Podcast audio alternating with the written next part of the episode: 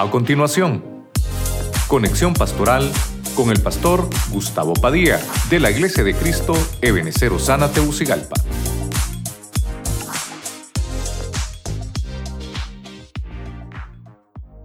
Eso es lo que vamos a hablar hoy, un poquito de lo que es la parte devocional. Y el Señor me llevó a ver el Salmo 23. Tal vez usted lo ha leído muchas veces. Yo voy a tratar de presentarle algunas cosas acá antes de eso, antes de que antes de que leamos la Biblia, quisiera saber quién nos visita por primera vez, que se me olvidó. ¿Quién nos visita por primera vez que levante su mano? Allá tenemos hermanos, mire, allá tenemos hermanos de acá también. Perdones que no lo sabía. Qué bueno, allá bien. A los que están cerca, denles ahí la bienvenida. Quiero darle la bienvenida también a mi madre. No sé si pueden poner de pie que está aquí con nosotros desde Choloma City. Aquí anda, aquí anda visitándonos. Bueno. Dígale al que tiene la par, Dios te bendiga. Dígale, qué bueno verte, dígale, qué bueno verte. Seas bendecido, siéntete en casa. Bueno, hoy sí, mire, hoy sí, vamos a leer la Biblia, Salmo 23, 1. Voy a leer la versión traducción viviente. Leemos la palabra en el nombre del Padre, del Hijo y del Espíritu Santo. El Señor es mi pastor. Tengo todo lo que necesito. ¿Puede decirlo usted a la cuenta de tres? Así esa, esa versión exactamente. A la cuenta de tres. Uno, dos y tres.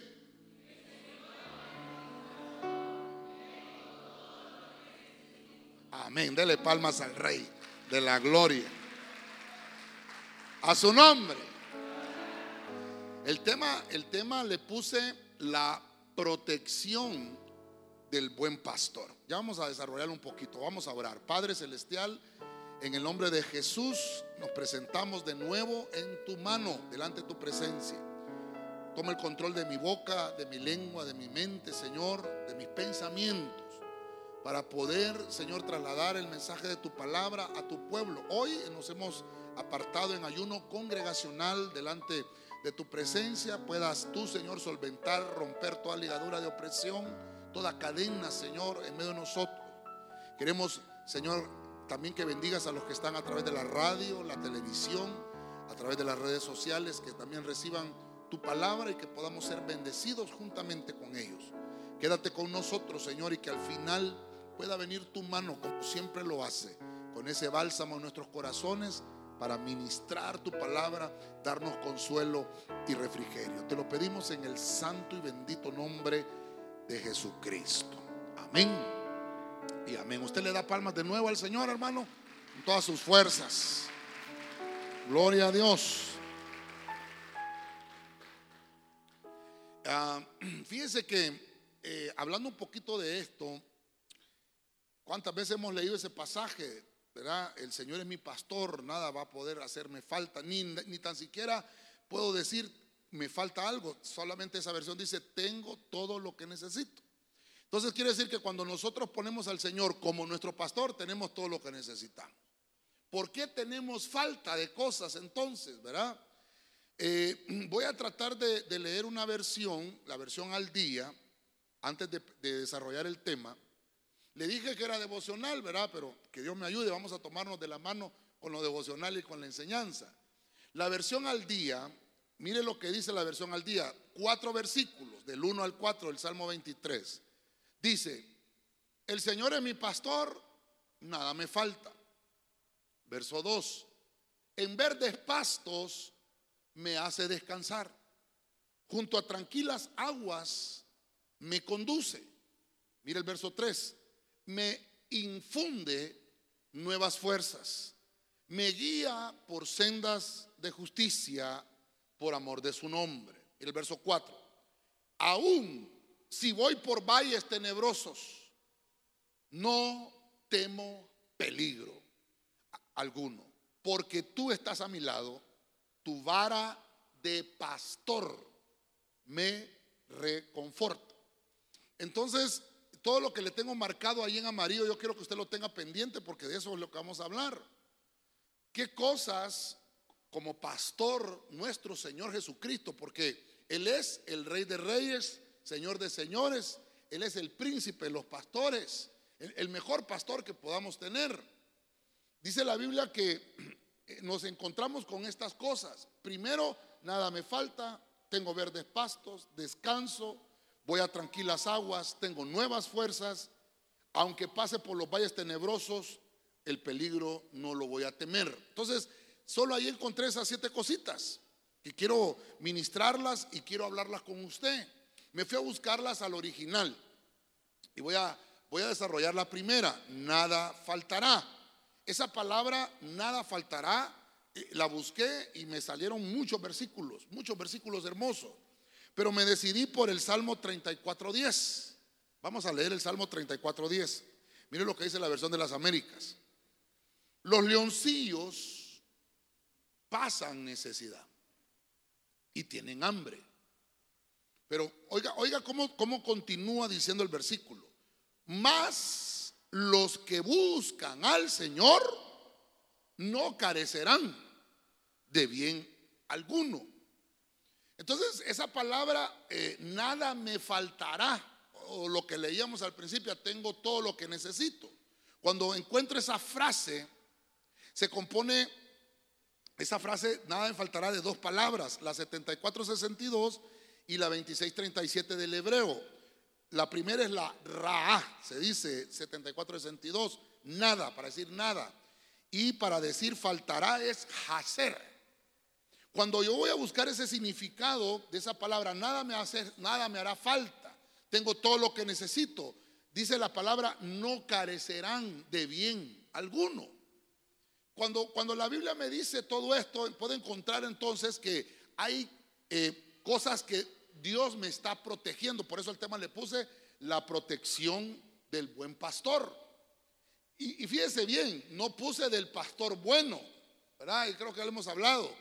Porque cuando el Señor eh, les está diciendo a los discípulos, para ustedes que soy yo, para ustedes que soy yo, soy un, maestro bueno o un buen maestro. Porque yo para ustedes, decía el Señor, soy un buen maestro. Cuando hablamos de esto de la protección del buen pastor, es porque el Salmo 23 me dice que todo lo que yo esté recibiendo bajo la cobertura y bajo la tutela del Señor, es porque Él es un buen pastor. El primer punto que estamos desarrollando entonces es nada me faltará. Diga conmigo, nada me faltará. Cuando encuentro esa, esa fracción, esa palabra, nada me faltará, significa que no va a haber carencias. No van a existir las carencias. Es que no vamos a pasar necesidades. Ya le voy a desarrollar un poquito esto porque usted me dirá, pastor, pero si yo estoy en necesidad. Pero mire qué interesante, nada me faltará, no voy a tener necesidades, porque tengo que aprender a depender de Dios. Ahí es donde está el punto. ¿Por qué estamos pasando necesidades? ¿Por qué tenemos carencias? Si la Biblia me está diciendo que si yo tengo al Señor como mi pastor, no voy a tener ninguna necesidad de, de, de alguna cosa por la cual yo necesite ser saciado. Esa palabra yacer, que significa no me va a faltar nada, ¿sabe qué también significa? No voy a fracasar. Yo no voy a tener necesidad de fracasar. No hay necesidad de fracasar si yo tengo al Señor como pastor. Esa palabra yacer significa también, hermano, no voy a ser defraudado. Mire usted qué importante. También significa menguar. Menguar, hermano, es cuando uno va eh, eh, decreciendo, ¿verdad? Decreciendo. La Biblia dice, si el Señor es tu pastor, nada te va a faltar. Si el Señor es tu pastor, no te va a faltar nada, no vas a tener carencia de nada, no vas a tener necesidad de nada, porque si el Señor es tu pastor, quiere decir que estás dependiendo, dependiendo directamente de Dios. Hermano, la fuente mejor que hemos predicado en este lugar es Dios de Él viene nuestra salud, de esa fuente viene mi trabajo, de esa fuente viene mi sabiduría, de esa fuente viene todo lo que yo necesito. Dios sabe lo que tú necesitas. Nuestras necesidades más profundas son espirituales. Nuestras necesidades más profundas no son las físicas. Nuestras necesidades más profundas son espirituales. Y el único capaz de ser suplidor de esas cosas es el Señor. Cuando tú lo abrazas como tu pastor, vas a poder decir en realidad, no tengo necesidad de nada, ni carencia, porque Él es todo para mí. ¿Le da palmas al Señor usted por eso? ¿Cuándo dicen gloria a Dios? Dígale al que tiene la par, no te va a faltar nada, hermano. Tal vez el de la par le va a decir, pero ahorita me está faltando alimento. Sí, porque estamos en ayuno. Pero dentro de unas horitas usted ya se va a volver a rellenar. Pero tenemos que entender eso. Mire, me gustó esa parte que dice, no me van a defraudar. ¿Por qué? Porque yo me voy a poner ahora en el lugar, me voy a predicar yo. Como pastor, yo lo he defraudado muchas veces a usted. ¿Sí o no? Silencio. No, si usted me ha defraudado a mí también, hombre, si usted es recíproco. Pero fíjese usted, el Señor nunca me defraudará. Yo nunca, hermano, voy a poner, tenerle una queja a Dios. Porque esa frase, nada faltará, no tengo necesidad de nada, no carezco de nada, porque Dios nunca me defrauda. Eso es importante que lo tengamos ahí presente. Ok, no puse el reloj. ¿Y para qué? Me dice, ¿para qué lo va a poner, pastor? No, lo voy a poner siempre. Porque cuando le chía la tripa a uno es que ya tengo que terminar. Isaías 66, 14. Dice la Biblia, el Señor es mi pastor, nada me faltará. En lugares de delicados pastos. Ok, entonces ahora busqué esa, esa palabra, delicados pastos. En Isaías capítulo 66, 14 volvemos a encontrar esa palabra. Mire lo que dice la traducción Nuevo Mundo. Y ciertamente verán y su corazón no podrá menos que alboro, alborozarse. Oiga esa palabra. Y sus huesos mismos brotarán justamente como la hierba tierna. Y la mano de Jehová ciertamente se dará a conocer a sus siervos, pero él realmente denunciará a sus enemigos. Cuando, cuando encuentro esa parte, delicados pastos, esa parte delicados pastos, la, la frase es verdes pastos. Muchas gracias, hermano. Gracias. Es verdes pastos. Se dice deshe. Deshe. Es la 1877, para los que anotan ahí esa palabra. Significa retoñar, eso significa delicados pastos. Significa retoñar, significa grama o significa hierba verde, cuando algo tiene un gran verdor. Entonces, esa palabra verdes pastos, que, que, la leíamos en el pasaje de la Biblia al día, la vamos a desarrollar acá, verdes pastos, cuando hay muchos pasajes que tienen esta, esta palabra dasha, pero en este versículo se lo he subrayado acá porque dice, sus huesos mismos brotarán justamente como la hierba tierna. ¿Cuántos tenemos huesos aquí? Todos tenemos huesos, ¿verdad? Si no, hermano, fuéramos una pelota de carne.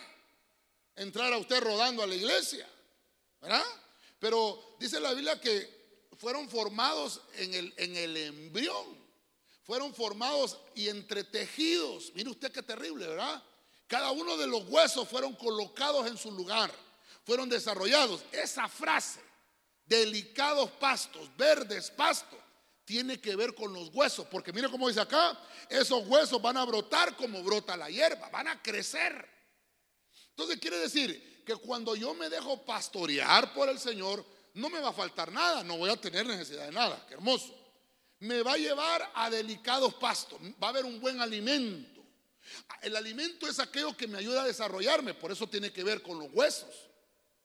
Aquí hoy, hoy vamos a orar por eso. No sé quién tiene huesos osteoporósicos acá.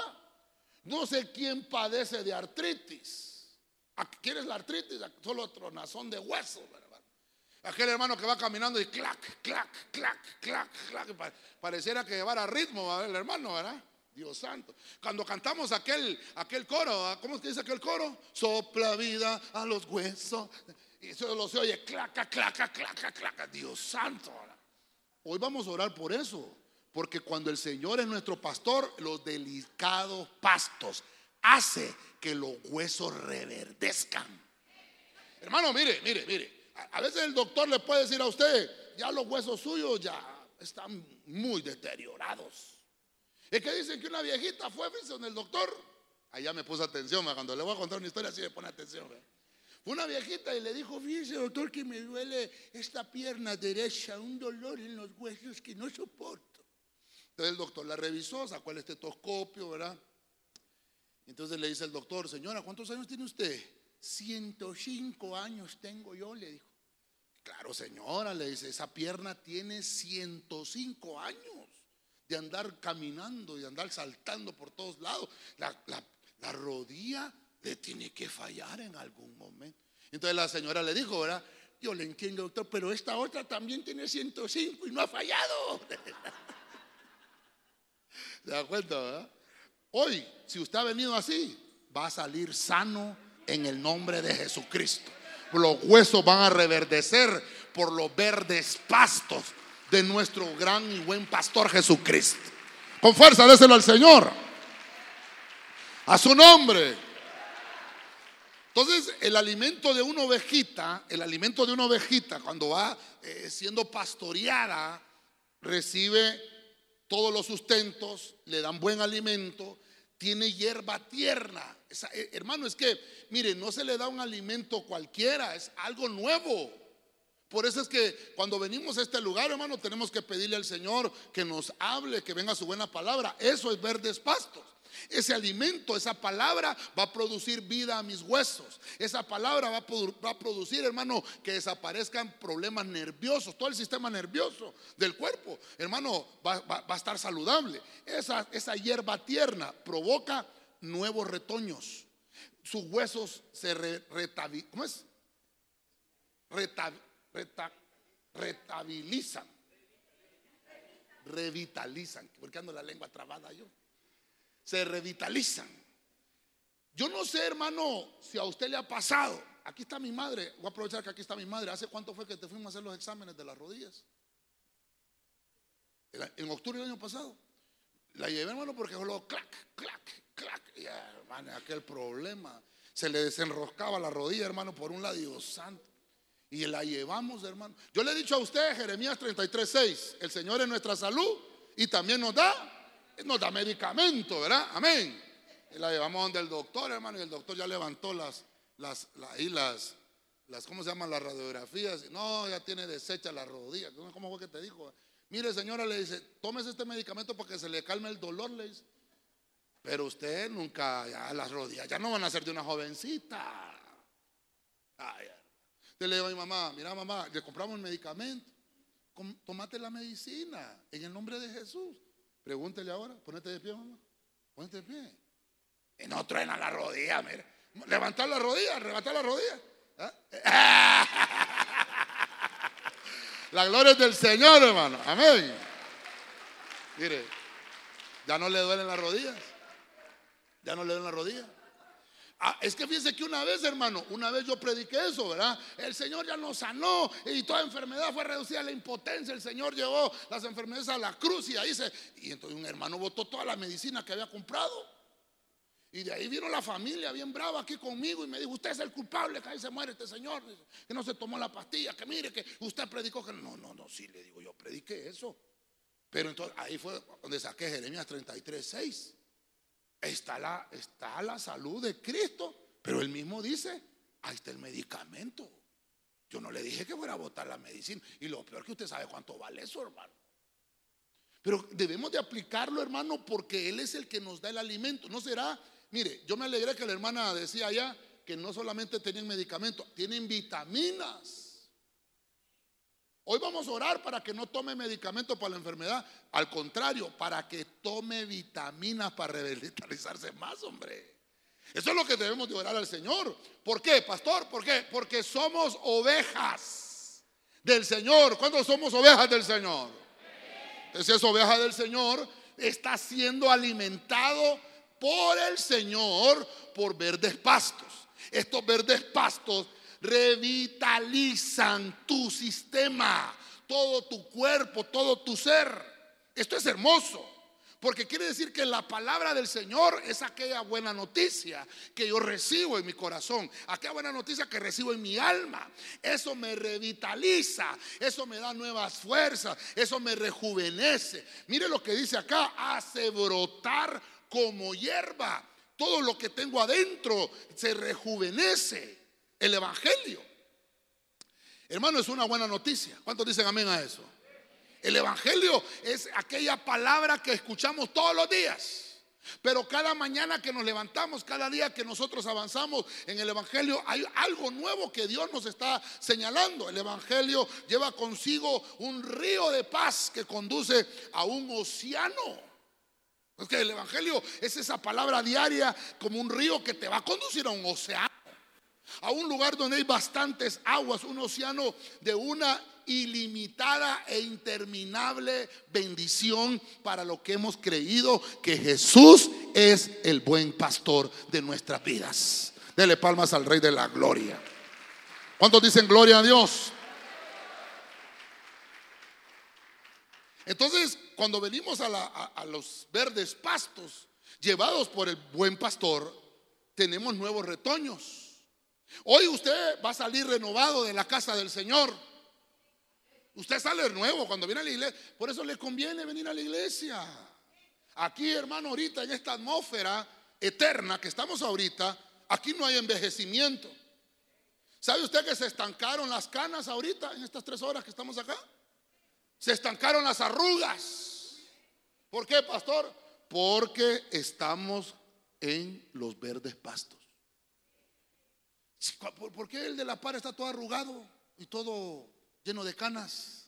¿No será que no toma mucho verdes pastos? Yo creo que tenemos. Hermano, tenemos que rejuvenecernos. Dígale que está en la par. Hoy, dice el Señor, te rejuveneces.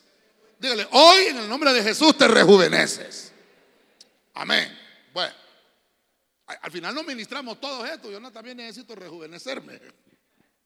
Cantar es 1.7. Traducción del lenguaje actual. Recuerda que el pasaje dice, el Señor es mi pastor, nada me faltará, en lugares de delicados pastos me hará descansar. Entonces, como es una protección que yo estoy obteniendo de ese buen pastor, ahora encuentro el descanso. ¿Por qué es una protección el descanso? Mire lo que dice Cantares 1.7. Dice la Biblia. Cuéntame amor de mi vida. ¿A dónde llevas tus rebaños? A la hora de la siesta. ¿Dónde los haces descansar? No tengo por qué andar como una vagabunda. No tengo por qué buscarte entre los rebaños de tus amigos. ¿Quién está hablando ahí? La amada. ¿Quién es la amada? La iglesia. Y mire cómo le dice la iglesia, amor de mi vida. ¿Quién es el amor de su vida? yo, mire, mejor no digo, no está la pastora, ¿verdad? Uno de chavo hace unas cosas, hermano. Yo allá en el Picacho marqué un montón de palos, hermano. Yo ponía, si usted lo hizo también, hombre. Ponía a fulano y mengano, ¿verdad? Sí, pero es que hermano, es que el amor es ciego, dicen, ¿verdad? Y qué terrible uno, ¿verdad? mire, el amor va más allá de eso. El amor te produce descanso. Amén. Ya conmigo descanso. Por eso dice, me llevará delicados pastos y me hará descansar. Esta, esta, esta, bueno, cantar de los cantares es, es eso, cantar de los cantares. Es un cántico, pero no es aquella canción, amor de mi vida. No, esa no es. Esta le está diciendo al Señor, amor de mi vida, ¿dónde es que los llevas a descansar a estos? Porque yo veo que hay un pueblo bien descansado, bien rejuvenecido. Yo no quiero andar, oiga eso, como una vagabunda. Yo quiero que me digas a dónde. Entonces, usted conoce la historia del cantar de los cantares. Ahí el esposo le contesta, la esposa también habla y está en ese, en ese poema amoroso. Y el Señor empieza a, llevar a su amada. La iglesia, que es usted y que somos nosotros todos, somos esa amada que el Señor la hace descansar. como que, como esas hermanas que van al spa. ¿Te han ido al spa? ¿No ha ido al spa? Que le hacen el pericure, el patacure, ¿cuál es el otro que le hacen, hermano? Le liman las garras, perdón, las uñas. ¿Ah? Le, liman las uñas de las manos, faciales, depilaciones, hermano. ¿Sí o no? Dicen que, que la belleza duele. Terrible, ¿verdad? Así como le dijo don Ramón a doña Florinda, ¿de dónde viene? Le dice, es que fui al salón de belleza y estaba cerrado, ¿verdad? Le dijo. Hermano, pero es que esta, esta, amada quiere estar en un lugar de descanso. El hermano, perdonen, el descanso produce belleza. Ah, un amén dijeron allá. Ah, el descanso produce belleza. Uno está descansado, el rostro lo tiene bien relucido, hermano. Pero vemos que una persona que está solo con problemas y con ajetreo, hermano, eh, todo arrugado, la cara toda así, toda, como llena de limón, y le contesta hasta mal a uno. Ese hermano necesita descanso. Por eso es que yo le puse a este tema la protección del buen pastor, porque dice la Biblia que Él te lleva a lugares de descanso, a donde tienes tus rebaños. Esa palabra descanso se dice rabat. Significa estar incrustado en un lugar. Miren lo que significa eso. Significa aprisco. Significa estar en un lugar de descanso. Si usted me preguntara a mí, ¿cómo podemos, cómo podemos traducir esta protección? El aprisco es una protección. Esa palabra que dice aquí, ¿a dónde llevas a tus rebaños a la hora de la siesta? ¿A dónde los haces descansar? Esta es la palabra que estamos desarrollando acá. La palabra descanso. ¿A dónde los llevas a descansar? Entonces, yo no tengo que andar como una vagabunda. Perdón, diga conmigo que no hay ninguno, pastor. Pero hay gente, hermano, que anda de iglesia en iglesia, de iglesia en iglesia, de iglesia en iglesia. Esos no son ovejas. Son cabras. Porque la cabra es la que brinca de un lado para otro. Y da un brinquito, que da otro brinquito y brincando. Hoy está en un lado, mañana está en otro, otro. No tiene, no tiene un lugar de asiento. No, tiene no ha estado plantado en un lugar. Entonces sus raíces no van a ser profundas. Pueda que sea ovejito. Sí, pueda que sea. Pero el 99.9% es cabra. Porque una ovejita oye la voz de su pastor. Ah. Y mire cómo dice acá, ¿a dónde lo llevas? Pero ¿cómo, cómo, cómo puedo entenderle? ¿Cómo le contestaría yo a esta amada? Así que nunca escucha los anuncios, pues. No sabes a dónde va, a dónde va el rebaño. Tiene que estar ahí. El aprisco es un lugar protegido. Por eso le puse al tema protección del buen pastor. El aprisco es el lugar donde descansa la oveja. Es, el, es estar en el aprisco. El descanso significa recostarse. Recostarse. Es que usted va a estar en ese lugar reposado. Va a estar en ese lugar recibiendo la protección del Señor. Dice, dice aquel canto, ¿verdad? Las 99 dejo en el aprisco y por las montañas a buscarla fue. Está hablando de la oveja perdida. La oveja que se perdió es porque se salió. ¿De dónde? Del rebaño, del redil, del aprisco, del descanso. Uno, uno que está descarriado. Yo creo que fue los hermanos discipuladores que me preguntaron, ¿cómo se define un descarriado? ¿Quién es un descarriado? Uno que no tiene carro, dijo uno. ¿Quién es un descarriado? Casi me dijo un hermano un día, venía entrando, me dijo, hermano, ¿cómo está? Ando descarriado, pastor. No, ahorita vamos a orar. No, ando sin carro, me dijo. Ah, yo pues ya le iba a imponer pies yo al hermano. El descarriado, ¿cómo se define? Cuando una persona se dice, está descarriada esta oveja. ¿Cuándo se dice que está descarriada? Se salió del redil. Ya no está en el aprisco. Voltea a ver a todos los que tienen la par, voltealos a ver. Dígale, me. Aquí estamos en el aprisco, ¿eh? ¿Yo no? Entonces en el aprisco yo estoy protegido. ¿Qué pasa en esa historia del buen pastor? El buen pastor su vida da por las ovejas. Y dice la Biblia que tanto fue el amor de nuestro buen pastor que llegó a la cruz a pagar el pecado. La ovejita salió del aprisco. Esa ovejita, hermano, dice que estuvo en las montañas, dice el, el canto. Y el pastor la fue a buscar y dice que cuando la encontró, la encontró gimiendo, temblando de frío. Es porque no hay protección fuera del aprisco. Ese aprisco es el lugar cercado. La iglesia, esta iglesia, usted dice las cuatro paredes, pastor, no. La conformación de usted, que somos el cuerpo de Cristo, forma, forma el aprisco. Hay una protección, hay un cordel que nos rodea, nos protege. El ángel del ministerio está con nosotros.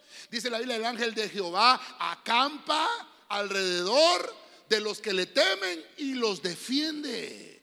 Y el Salmo 91 dice, aunque tropiece tu pie, dice la Biblia, va a mandar a sus ángeles para que tu pie no tropiece en piedra. Entonces quiere decir que cuando yo estoy en el aprisco, recibo la protección del Señor y no voy, hermano, a tropezar. Es, es la palabra del Señor la que le estoy tratando de, de decir. Aquí hay una relación con este pasaje en el Cantar de los Cantares de un amor confesado. Porque el que esté en el aprisco es que ama. Porque la, amada está diciendo, ¿a dónde están los rebaños? Porque yo quiero descansar también. ¿A dónde está el aprisco? Yo no tengo que andar como vagabunda. El amor, en una relación donde hay amor, vamos a decir amor ágape genuino. Porque a veces pensamos que es un amor genuino, pero en realidad es un amor con interés. Es un amor ágape genuino. Cuando ese amor ágape genuino hay una existe en esa relación con Dios, en ese amor nunca va a existir traición. En ese amor nunca va a existir manipulación, ni mucho menos explotación. Porque es un amor recíproco. No porque, dice la Biblia que nosotros amamos al Señor porque Él nos amó primero. No, no nos creamos que nosotros, hermanos, amamos demasiado al Señor. Todavía no lo, no lo hemos amado como lo tenemos que amar. Él, hermano, entregó a su Hijo en la cruz demostrando su amor. Te ha amado con amor eterno. Dele palmas al Rey de la Gloria. A su nombre. Gloria a Dios. Entonces, la protección de ese pastor es que no me va a faltar nada. Tengo verdes pastos y hay descanso. Pero fíjense que no sé qué me hicieron estos muchachos, hombre. Vamos a ver. Ah, hombre, no sé qué me lo hicieron. Ya me arruinaron aquí. Tenía yo un pasaje acá, pero bueno, yo creo que me lo. No sé qué me lo hicieron. Tenía el pasaje ¿A dónde? Creo que este es, este es. Mire, ve. Vamos a ver, sí, Esther, aquí está. Mire, ve. Esto es lo que me gustó de esta, Biblia y de esta versión. El Señor es mi pastor, tal vez me la vuelven a poner los hermanos ahí. Nada me faltará. Ya lo desarrollamos. No tengo necesidad de nada. Me va a llevar a verdes pastos. Van a reverdecer mis huesos. Y todo lo que necesite ser rejuvenecido en mi interior me hace descansar. Mire cómo dice acá, junto a tranquilas aguas me conduce. Estoy en la versión al día.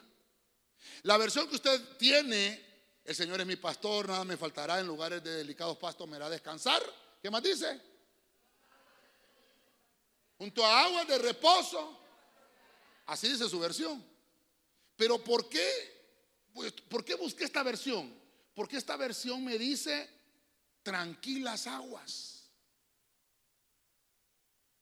Agua de reposo es, tranquilas aguas. Y entonces cuando fui a buscar esto, entonces mire, estoy en el punto que, voy al punto 4. Vamos al punto 4. Vamos al punto 4. Mire lo que dice. ¿Qué es tranquilas aguas? Es la palabra maín, menujá. Así se dice en el hebreo. Y, y la encontré también en el Salmo 1.3. Mire lo que dice el Salmo 1.3, palabra de Dios para todos. Será tan fuerte como un árbol plantado junto a corrientes de agua fresca, que da su fruto en el momento adecuado y al que nunca se le cae el pelo, pastor, las hojas, hermano. Mire cómo dice ahí, le irá bien. Vamos, dígalo conmigo, le irá bien en todo lo que haga. Vamos, dígalo fuerte, le irá bien en todo lo que haga. Si usted lo cree, le da palma fuerte al Rey de la Gloria. A su nombre. Por eso es que le, estoy buscando acá tranquilas aguas. La protección del Señor, hermano, mire, usted a veces ni idea tenemos de las cosas de las cuales el Señor nos ha guardado. Las tranquilas aguas son esas aguas de reposo. Agua fresca, dice esta versión. Y dice que el que está ahí, el que está en esa agua fresca, va a producir fruto. Por eso, es, hermano, es, es que yo debo de permanecer, hombre. Hay gente que a mí me pregunta, pastor, ¿y qué será que yo no crezco? ¿Qué, pastor, qué será que yo no me desarrollo? Pastor, ¿qué será que me pasa tal cosa? Porque mire, Usted no está bebiendo agua. Sí, solo pasa, solo pasa rumiendo. Qué temazo ese va. ¿Viste el tema de escatología? Las siete lenguas del anticristo. Sí, pero no solamente, no se quede ahí. Hay, eh, eh, ¿Qué es el agua, hermano? ¿Qué significa el agua? La palabra no. El agua te hace, estamos hablando de comida en ayuno, ¿va? Solo me soporta, pues. El agua hace que se le resbalen los alimentos, ¿no? ¿Verdad? Antes, hermano, en los tiempos de Jesús no existían los refrescos. Lo que existía era agua y vino. Y el vino se tomaba ya al final de haber comido para que le hiciera una buena digestión. Nosotros es que nos hemos llenado de, ese montón de refrescos, hermano, que lo engordan a uno, tienen más azúcar que otra cosa. Pero eh, lo saludable es el agua fresca, aguas tranquilas. Esa agua va a producir que el cristiano dé fruto. Yo conozco miles de cristianos, montonones conozco. Y conozco cristianos de décadas de evangelio. Pero ¿sabe qué es lo lastimoso? Sin frutos. ¿Y, y qué pasó? ¿Por qué? Porque solo rume. Solo rume.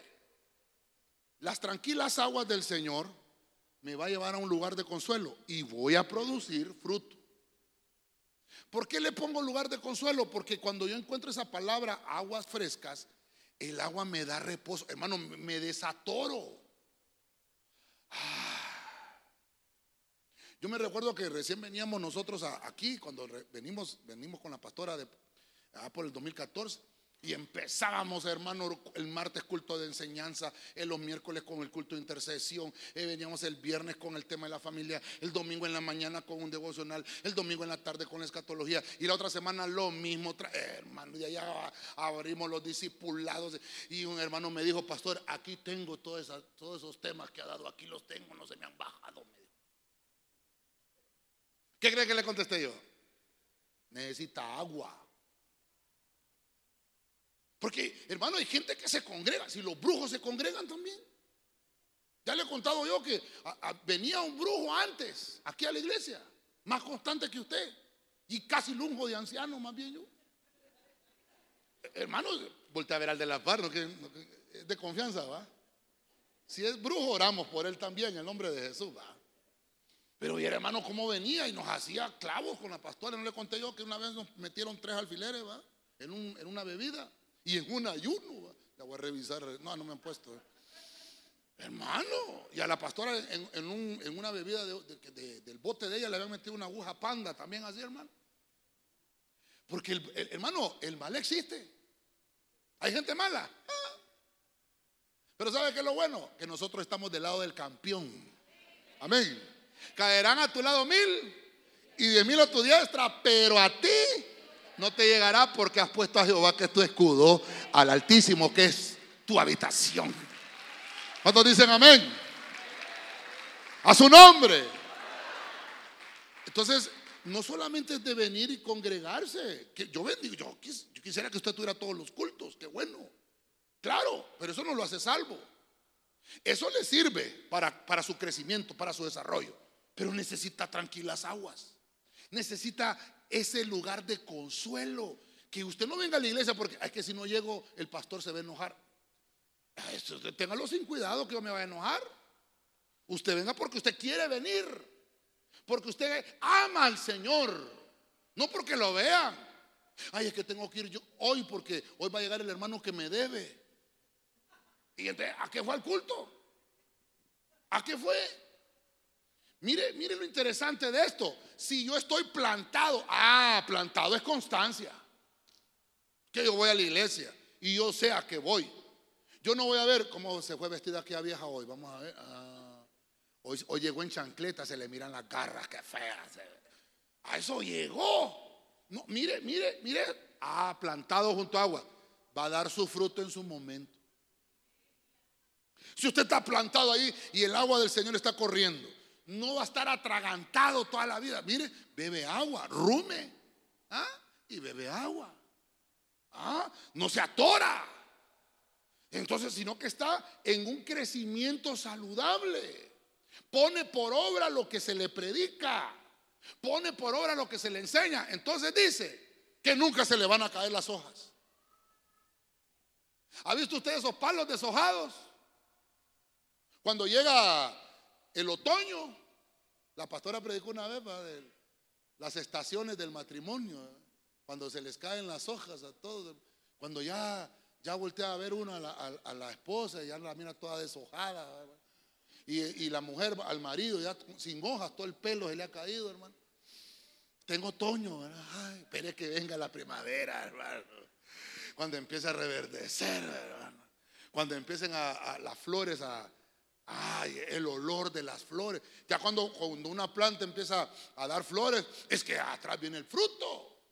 Y después los frutos, frutos dulces, porque dice ahí que da un fruto. Y todo lo que él haga va a prosperar.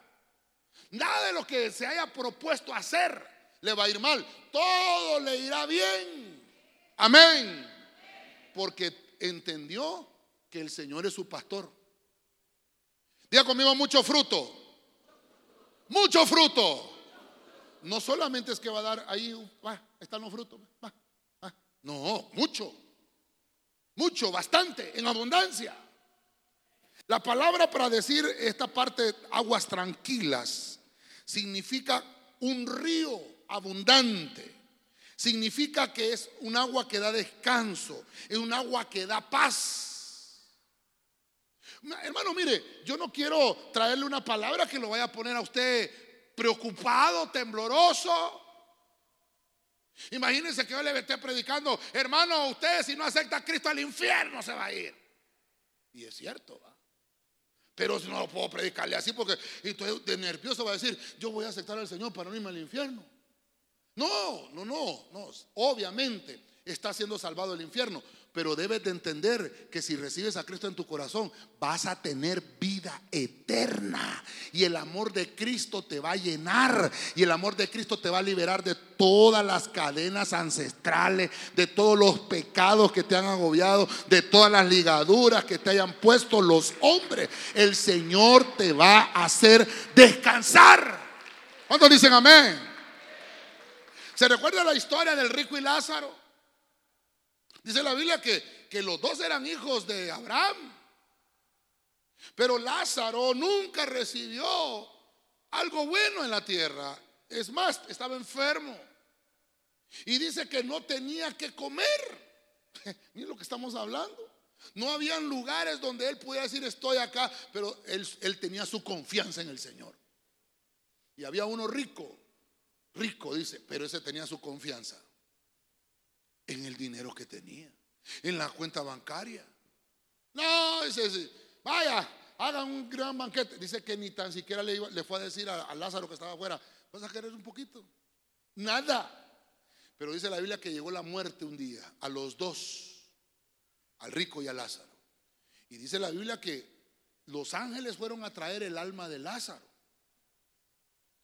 Pero dice la Biblia que los demonios fueron a traer el alma del rico. Así dice la Biblia. No es, hermano, que sea pecado ser rico. No, el pecado es ser tacaño. Y se lo llevaron, dice los demonios. Y lo pusieron en una llama que lo atormentaba día y noche al rico. Y, y, el rico se dio cuenta que estaba en un lugar de tormento y dijo, no, estoy, no tengo paz. ¿Qué fue lo que pidió? Le dijo, Padre Abraham, manda a Lázaro para que moje su dedo en, ¿en qué? En agua. Estaba hablando de un rito de purificación. Y que moje mi lengua porque estoy siendo atormentado en esta llama. Y dice la Biblia que, que Lázaro estaba en el regazo del padre Abraham siendo consolado. Mire usted, hermano.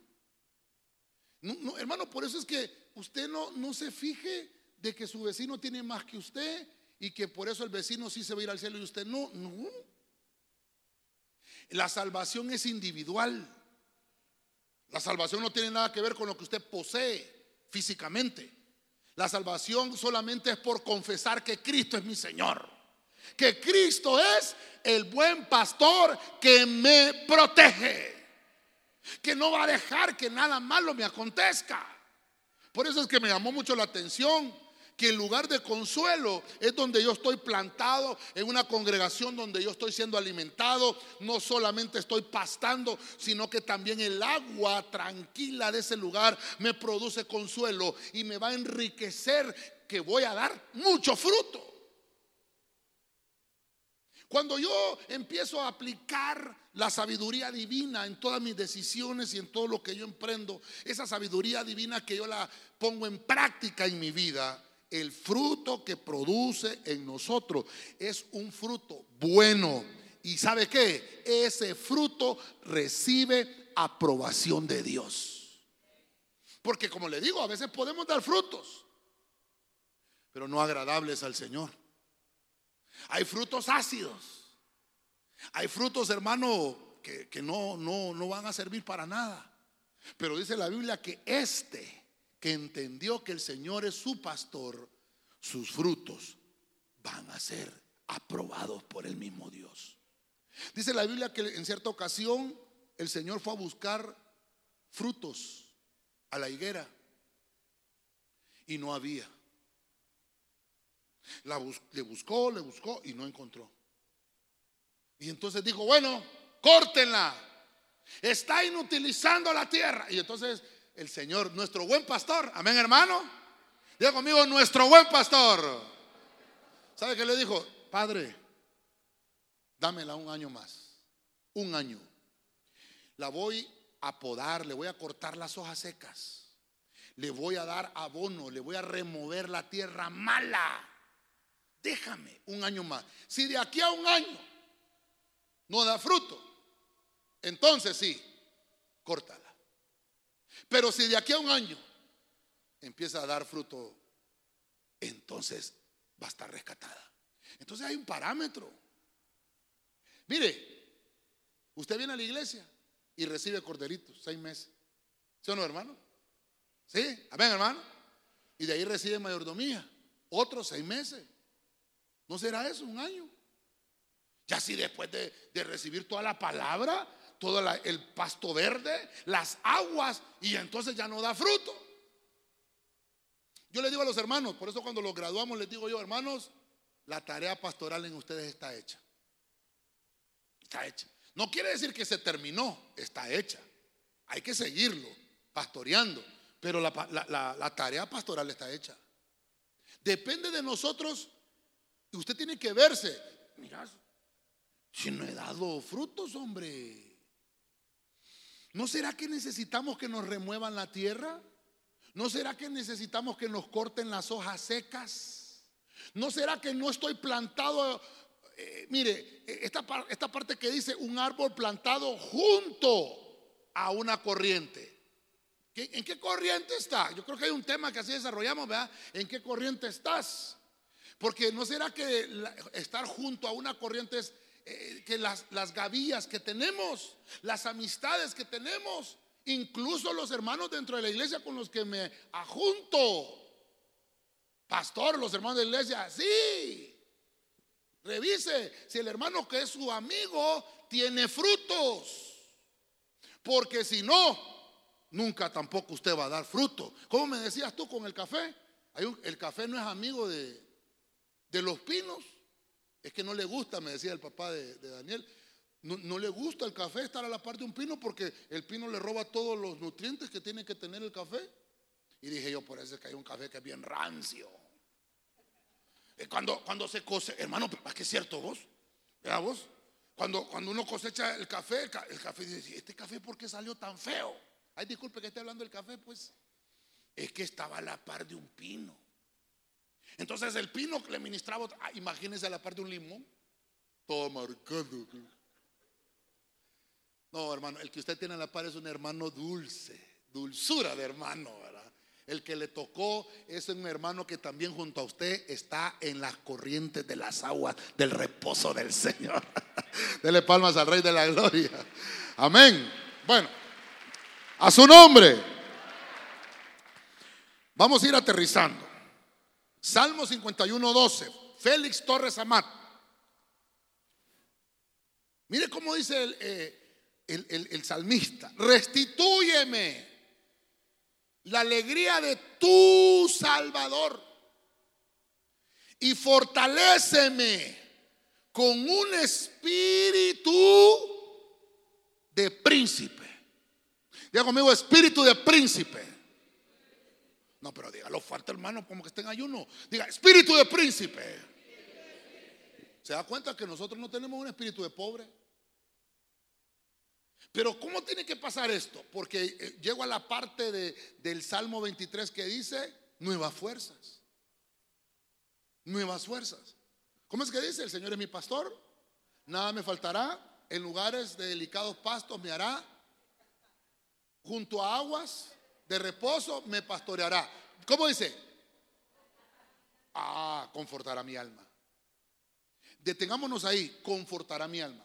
Esa versión dice nuevas fuerzas. Confortar el alma es rejuvenecerlo, reforzarlo. Esas nuevas fuerzas la encuentro aquí, en, este mismo salmo. La, la, palabra que se dice es chu, chu significa refrigerio. Mire usted, confortará mi alma, significa refrigerio. Significa revocar lo malo.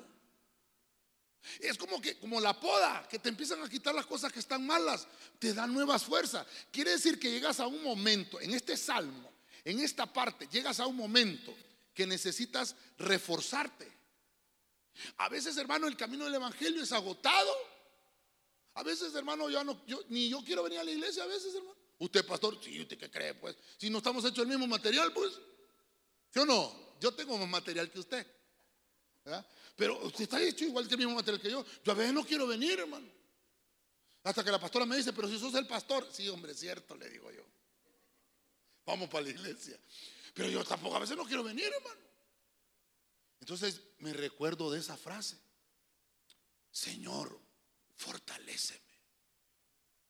Fortalece. Y mire lo que le estoy predicando. Que yo sé que en este lugar está el Señor, pues. Y no queremos venir.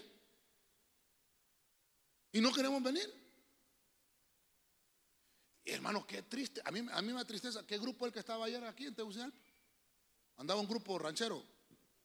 Bien saben, hombre, firme, va. ¿Y qué canción canta esa? ¿Ah? Escuchan, hombre. ¿Ah? Un montón de cristianos andaban ahí, hermano. Ese es lo triste. ¿Cuánto costó la entrada? Ah, carísimo, por cierto. Hermano. Y la gente, mire que hermano, la gente paga. Perdone, ¿pagó usted por entrar hoy aquí? ¿Y sabe qué? El Señor le está dando. Usted viene a recibir sin que usted dé nada. Venid, dice el Señor, y comprad sin dinero vino y leche. Todo lo que el Señor te lo va a entregar es gratis, porque hay que dar de gracia lo que de gracia hemos recibido. Dele palmas fuerte al Señor.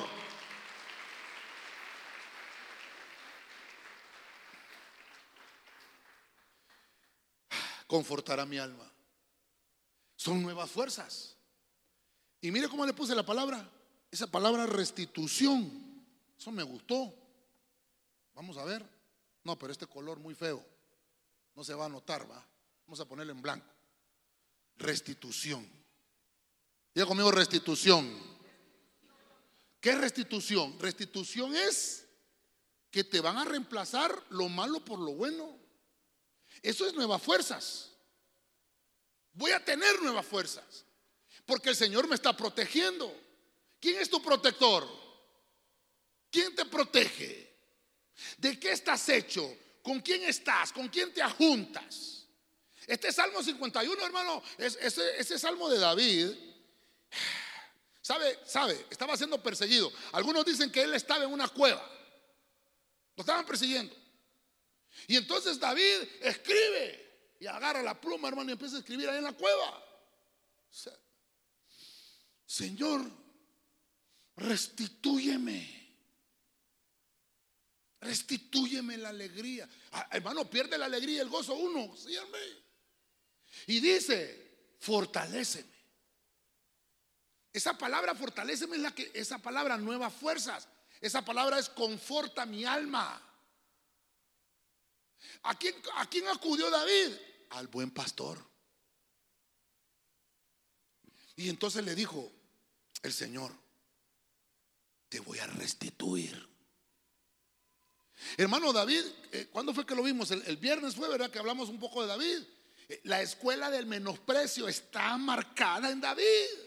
Desde que, desde que fue concebido. ¿Cómo dice David? En pecado me concibió mi madre. Eh, menospreciado. Cuando su papá lo recibió, lo tenía durmiendo afuera de la casa. Despreciado. Sus hermanos lo despreciaban. Pequeño. Hasta que el Señor le dijo a Samuel, ve a la casa de Isaí y vas a ungir a uno de sus hijos como rey. Y le pasaron a todos los hijos. Y vino Isaí, hermano, y le pasó a los más gorditos, le pasó a los ojos arcos, al ojo rubio, al fortachón, todos. Y le dijo el Señor a Samuel, ninguno de esos es. Y entonces Samuel le dijo, ¿tienes algún otro hijo? Sí, tengo uno, pero, pero ese yede ni se baña iba a decir, iba a decir que, no tenía agua en la casa, así como en los de Tegucigalpa, pero no. Ese ni se baña. Allá está con las ovejas. Mándalo a traer, mándalo a llamar. Y hermano, y, llegó aquel cipotote, va. Cipote decimos nosotros acá, huirro, patojos, dicen los chapines, va. Y le dijo el Señor a Samuel, ese es. Hermano, ¿qué hizo Samuel ahí? dice que derramó su cuerno de aceite en la cabeza de David, lo ungió como rey, siendo un cipote, más o menos 10, 11 años por ahí. Imagínense, ungido. Pero la escuela de menosprecio siguió en él. Cuando se dio cuenta más adelante que había una guerra que Goliat, se recuerda, yo lo conté el viernes, llegó a la guerra Goliat estaba eh, confrontando a los ejércitos de Israel y todo el mundo lo despreció. Le dijo, ¿qué venís a hacer aquí vos, cipote? Date para la casa. Ya dejaste la mantequilla y el queso que mandó mi papá, regresate. No, le dice que yo como vengo a ver qué pasa que ninguno de ustedes quiere pelear con ese incircunciso. Lo menospreciaron en el campo de batalla. Y después venció a Goliat. Usted qué lindo, venció a Goliat. Pero después llegó a ser rey. Ahí solo estaba ungido. Cuando llegó a ser rey, su esposa, Mical, lo menospreció en su corazón porque lo vio danzándole al Señor. La, escuela del menosprecio lo acompañó toda su vida David. Ya era rey. Hermano, perdóneme. Un rey lo tiene todo. ¿Ah? ¿Sí no? Pero David todavía estaba con problemas en su alma. Por eso el punto, confortará. Y su hijo Absalón no le hizo la vida difícil, pues le quiso dividir el reino. lo menospreció su hijo. Hermano, ¿cómo venimos a la iglesia? yo no sé con qué problemas ha venido usted hoy. Yo le traigo la palabra del Señor. Hay una protección de tu buen pastor llamado Jesucristo. Él es el que te va a confortar. Tal vez has tenido problemas con tu familia, tal vez has tenido problemas con tus familiares, con tus hermanos, con tus primos, con tus sobrinos, qué sé yo, con quien hayas tenido problemas. Pero eso, dice el Señor, yo voy a confortar tu alma, te voy a restituir y te voy a fortalecer, dice el Señor. Si usted lo recibe, le da palmas al Rey de la Gloria. A su nombre. La restitución, creo que hemos, bueno, hablamos de eso en Comayagua, ¿verdad? Domingo pasado. Estuvimos hablando un poquito de la restitución, de qué cosas me va a restituirme el Señor. Me va a restituir mis posesiones, me va a restituir el gozo, me va a restituir mi privilegio, me va a restituir mi lugar como hijo, un montón de cosas. Pero necesito ser confortado, necesito nuevas fuerzas. Mire, mire, cuando una persona peca, se separa de Dios. El pecado nos separa. Pero cuando yo entiendo que ese pecado que es la brecha entre el hombre y Dios, e-, ese pecado hace parecer a Dios que está distante. Pero mira lo interesante. Cuando yo pido perdón, se nos restituye una relación íntima con el Señor. Y eso es lo que estaba buscando David. Por eso es que, mire, por eso es que David, hermano, era tan amado. Porque David fallaba y al ratito estaba pidiendo perdón.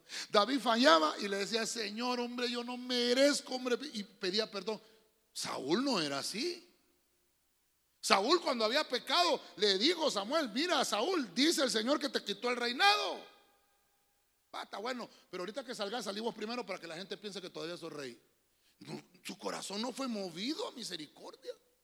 No fue movido ni tan siquiera a pedir perdón. Pero eso es lo que tenía David.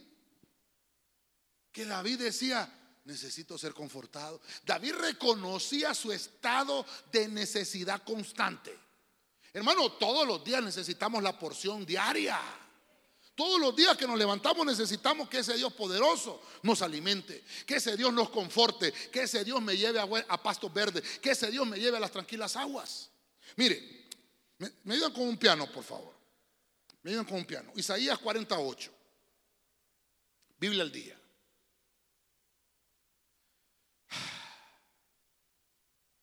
Aunque ande en valle de sombra y de muerte. Así dice, ¿verdad?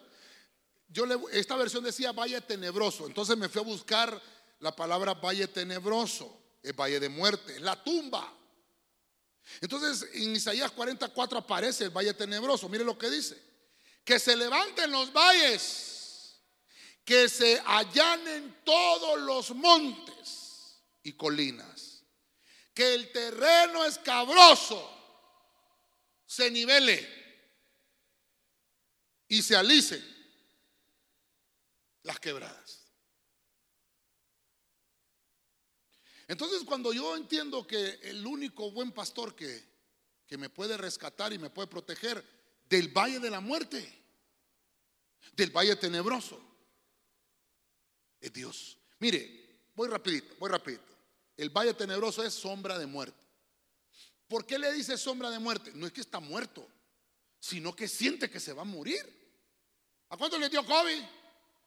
Ah. Ay, Diosito, recíbeme en tus brazos. Hermano, con una tosecita. Ya sentía que se moría, hermano. Yo no sé cuántos hermanos han sentido la muerte ahogándose. ¿Ah? ¿Se ha sentido usted? Ese es el valle de la sombra. Por eso es el valle tenebroso, el valle de la sombra y la muerte. Entonces dice el Señor, ¿sabes qué? No tengas ningún temor porque yo estoy contigo. Es más, estoy quitando los obstáculos de tu vida para que no tengas el temor. Yo estoy contigo, dice el Señor. Ciertamente vivirás y no morirás porque yo soy el protector, tu buen pastor. Amén. A su nombre. Dígale al que tiene la par, el Señor ha quitado los obstáculos. ¿Por qué quita el Señor los obstáculos? Para que nos acerquemos prontamente. Que no hayan excusas. Que podamos acercarnos al único y Dios verdadero. Que se levanten los valles. Aquello, aquello que ha estado dándome señales de muerte. Ay, mi negocio se va a morir. Ay, las ventas han bajado. Valle de sombra y de muerte. Dice el Señor, estoy contigo. Ay, mi trabajo, todo le dieron aumento menos a mí. No, hermano, usted sienta se pasó y ¿sabe por qué? Yo le digo a los hermanos, hermano, ¿y por qué llora si le quitaron el trabajo? Ay, pastor, como no es usted. No, hermano, no es que le van a dar uno mejor, pues. Y a los días le dan otro mejor trabajo al hermano. ¿No será que estás pasando por un valle de sombra y de muerte? Yo no sé a quién está hablando el Señor hoy, hombre.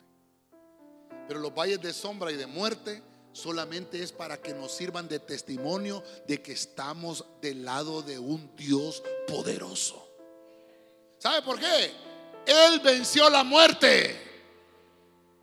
Él la venció. ¿Por qué le vamos a tener temor nosotros? Voy a, terminar con la última parte de la, frase. Aunque ande en valle de sombra y de muerte, no temeré mal, mal alguno. La versión que le leía yo dice peligros. Entonces, esa frase, peligros, se dice ra, es la 7451. Cuando dice infortunios. Imagínense, dice calamidades. Esa, esa palabra. Entonces, en el Salmo 21.11, terminamos ahí, Biblia en lenguaje sencillo. Oiga lo que dice, tal vez quieran hacerte daño. Y hagan planes contra ti, pero no lograrán su propósito. Ah, mira el verso 12. Cuando los ataques huirán por todos lados. Fíjense que hay un pasaje, no sé si me lo buscan, cuando termino, está en Deuteronomio, que dice, Deuteronomio 28 está, no me recuerdo el versículo, pero dice, si por un lado vinieron tus enemigos, por siete se dispersarán, dice. Hermano, hay gente que te está deseando lo malo. Perdóneme, perdóneme. Perdón. Diga conmigo, no me molesto, pastor. Hay gente que le están haciendo brujería, hechizos. Hay gente mala, eso existe. Usted vino hoy a recibir esta palabra porque todo eso hoy se deshace en el nombre de Jesucristo. Mire lo que dice el Salmo 21, 11. Tal vez quieran hacerte daño. Oiga lo dice, tal vez quieran hacerte daño. Y hagan planes pero no lograrán su propósito. Hermano, perdónenme. ¿Qué versículo? ¿Cuál? 28.7 de Deuteronomio.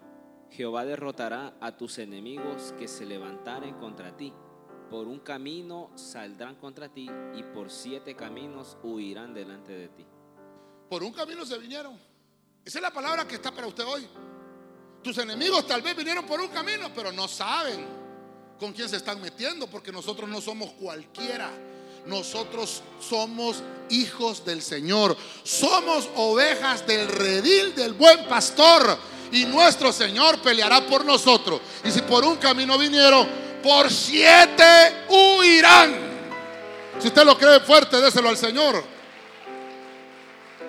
A su nombre. Ese es lo lindo de estar en ayuno, ¿verdad? me lo tiene que recibir. Pues. El Señor te protege de los peligros. No te mires al mal. Vas a tener una victoria estable. Yo le puse victoria estable, ¿sabe por qué? Porque a veces estamos en victoria hoy domingo. Salimos de la iglesia. ¡Ay, qué lindo! ¿verdad? Me bendigo. Y el lunes. Ay, el lunes ni la gallina pone. Se le fue la victoria. Ya se le olvidó todo lo que se le predicó. No, la victoria debe ser estable. Hermano, perdóneme, dígame si es cierto o no es cierto. Cuando miramos que los demás prosperan y nosotros no prosperamos, nos decaemos. Cuando miramos que el pastor le da privilegio a otro y a mí no me da, ya no voy a ir yo. ¿Y usted, usted va por el privilegio de la iglesia?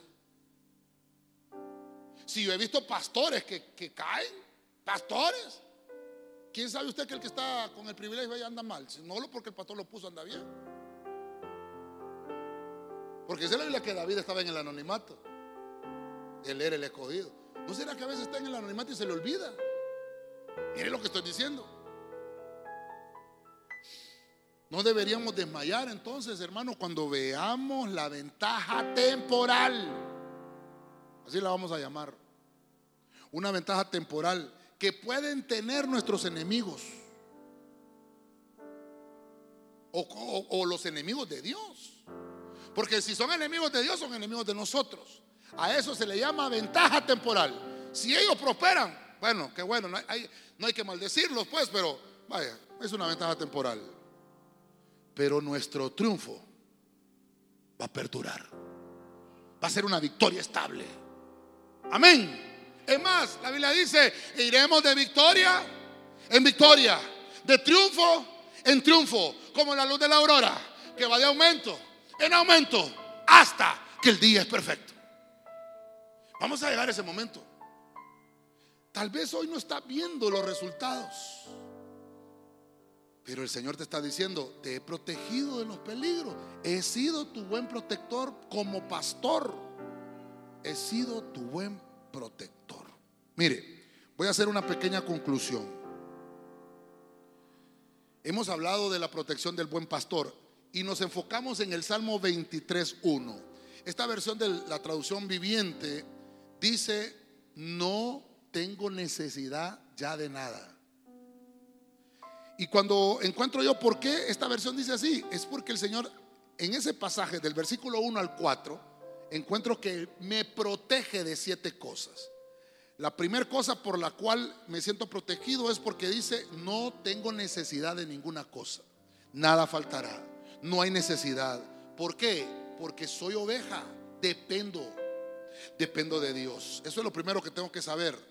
En el punto número 2 dice que en delicados pastos.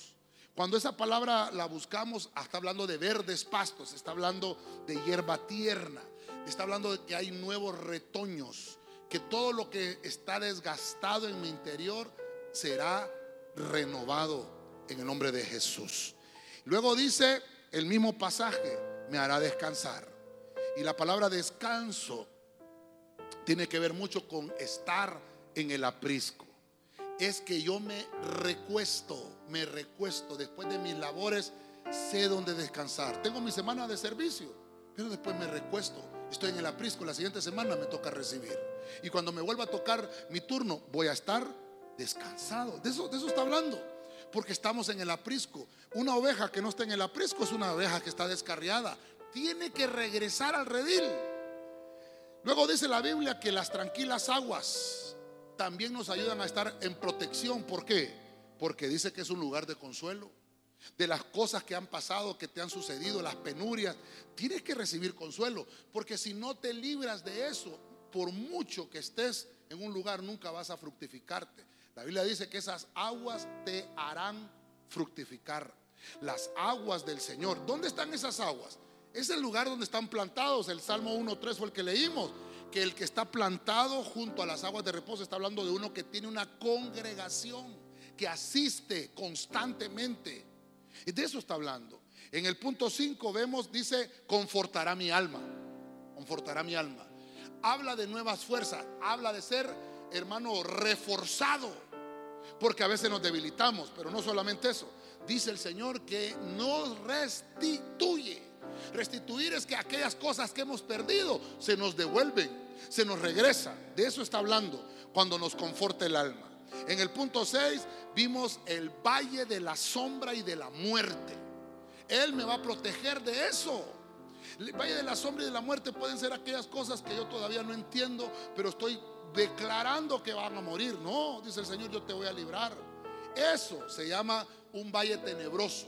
Dice el Señor, yo, yo estoy contigo ahí en el valle, vas tomado de la mano conmigo. Es más, dice el Señor, estoy quitando los obstáculos del camino. Para que puedas llegar libremente siempre a mi casa, dice el Señor, y me puedas buscar en todo momento. Que esos pensamientos de muerte desaparezcan de tu vida. Y por último dice, porque el Señor me hará no temer el mal. Ningún mal. Dice la Biblia peligros, dice la versión al día que estábamos leyendo. Me librará de los peligros. Los peligros son aquellos que han planeado siempre cosas contra mí. Aquellos que siempre han querido verme derrotado.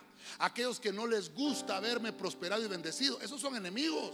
Y lo leíamos en el Deuteronomio capítulo 28, verso 7. Que si por un camino vinieron, por siete caminos van a regresar derrotados. Y tu victoria no va a ser de un día es una victoria estable. Te la dio el Señor y vas de victoria en victoria, de gloria en gloria, porque el Señor es tu protector, tu buen pastor. Amén y amén. Dele palma fuerte al Rey de la Gloria.